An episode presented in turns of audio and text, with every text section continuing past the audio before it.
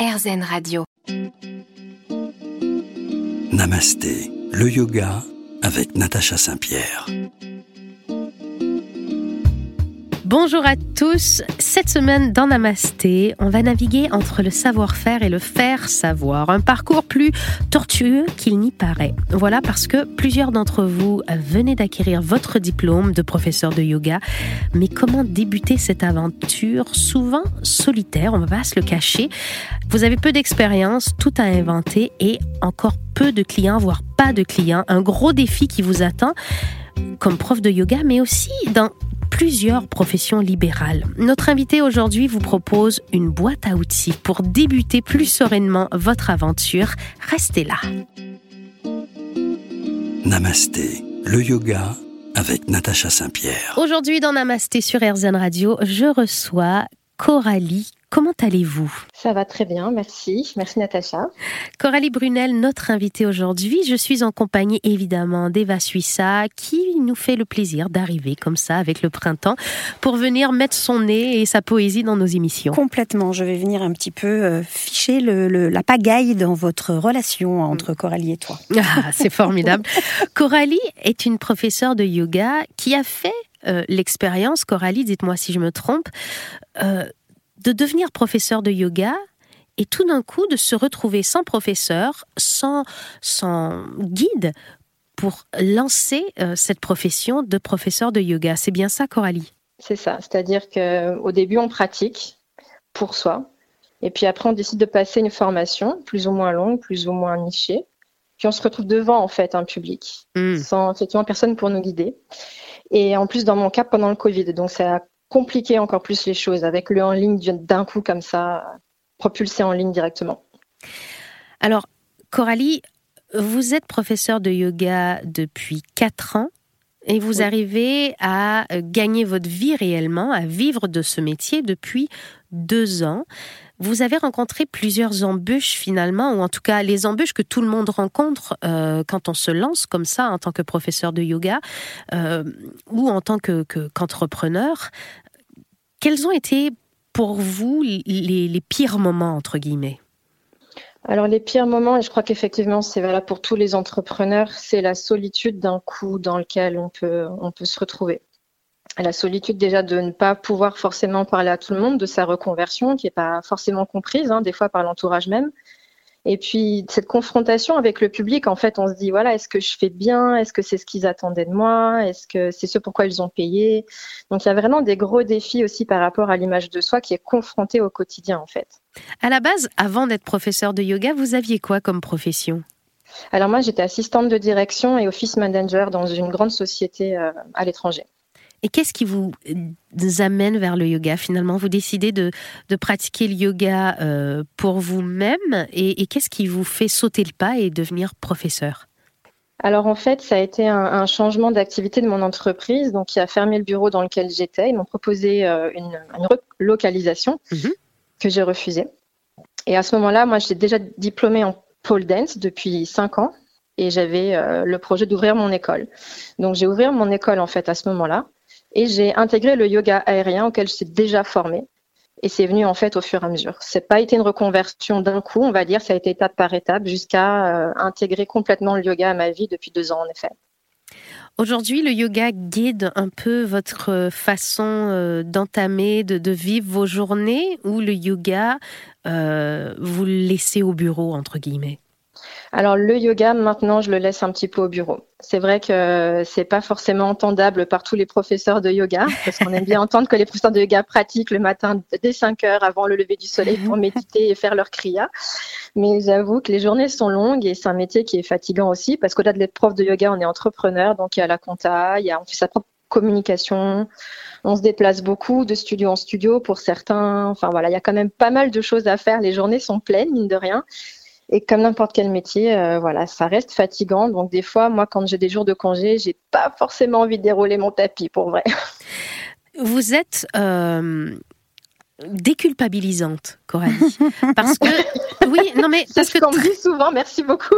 très peu de professeurs de yoga vont accepter de briser l'image qu'on a euh, dans l'inconscient collectif du professeur de yoga et admettre que finalement on n'a plus l'énergie de pratiquer pour nous-mêmes.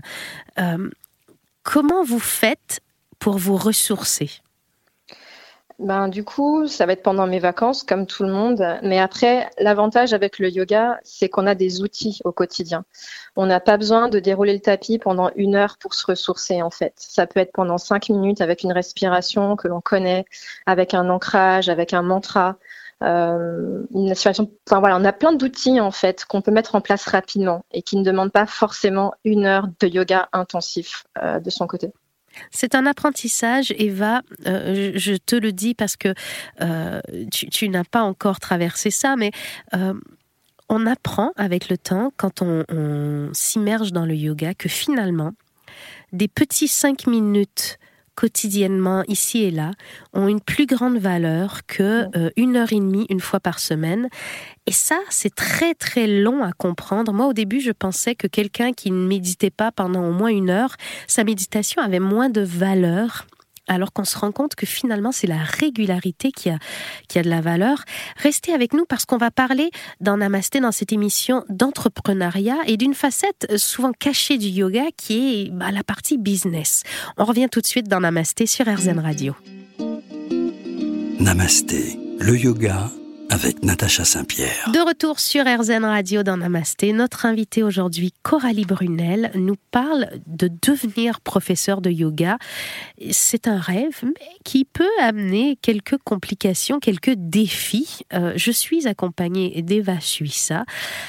Eva, as-tu déjà eu cette sensation de ne pas être à ta place? On parle de, de, de cette ce complexe de l'imposteur quand on ne se sent pas à la hauteur Oh ben oui, oui, oui, surtout quand on débute une activité et puis qu'on nous fait sentir effectivement qu'on n'a pas cette légitimité puisqu'on est un bébé praticien d'une activité quelle qu'elle soit. Mais oui. Donc j'imagine que c'est ce que tu as ressenti, enfin ce que vous avez ressenti, pardon Coralie? Oui, tout à fait.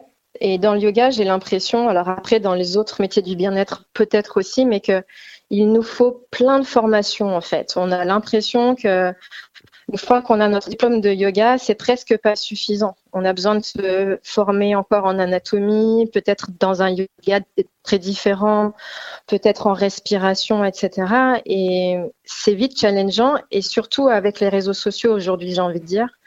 Euh, il y a cette comparaison qui est très facile.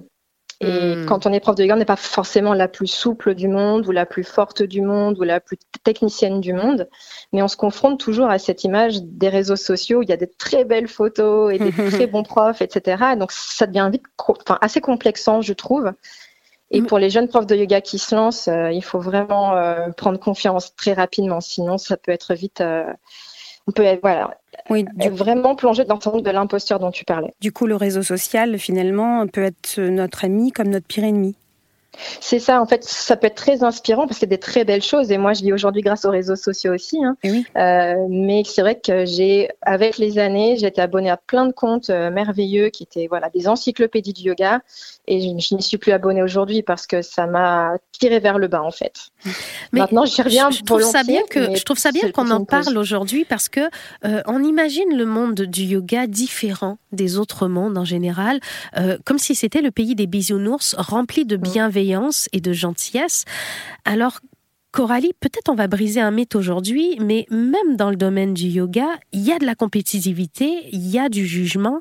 Ce n'est pas que bienveillance, on est d'accord? Oui, alors je suis d'accord avec ça. Non seulement il y a des clichés déjà attachés à ce métier qui sont des fois assez euh, bah, à côté, hein, à côté de la réalité, clairement. Et puis effectivement, il y a une compétitivité. Alors je ne sais pas trop euh, en termes local ou autre, mais je dirais il y a toujours un regard sur ce que l'autre professeur fait. Euh, mine de rien. Est-ce que est-ce que c'est juste? Est-ce que s'il y a des, des styles de yoga qui sont très différents.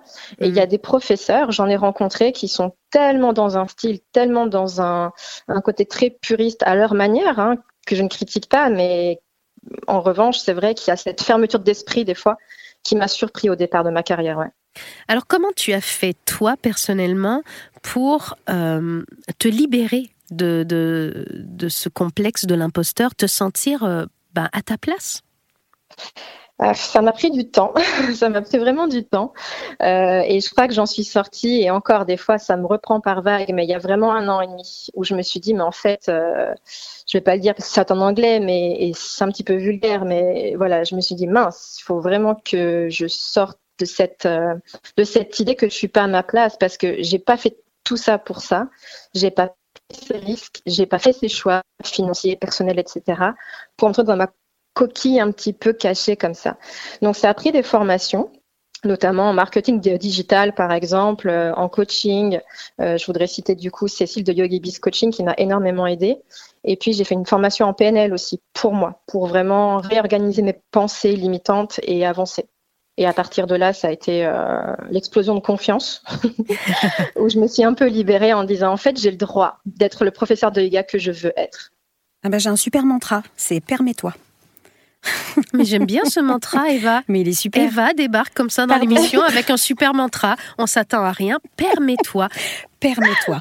Permets-toi. On aime beaucoup ce mantra. Alors, on va se permettre d'aller à la pause, mais on revient tout de suite. Permettez-vous de rester sur RZN Radio. On est de retour dans un instant dans Namasté.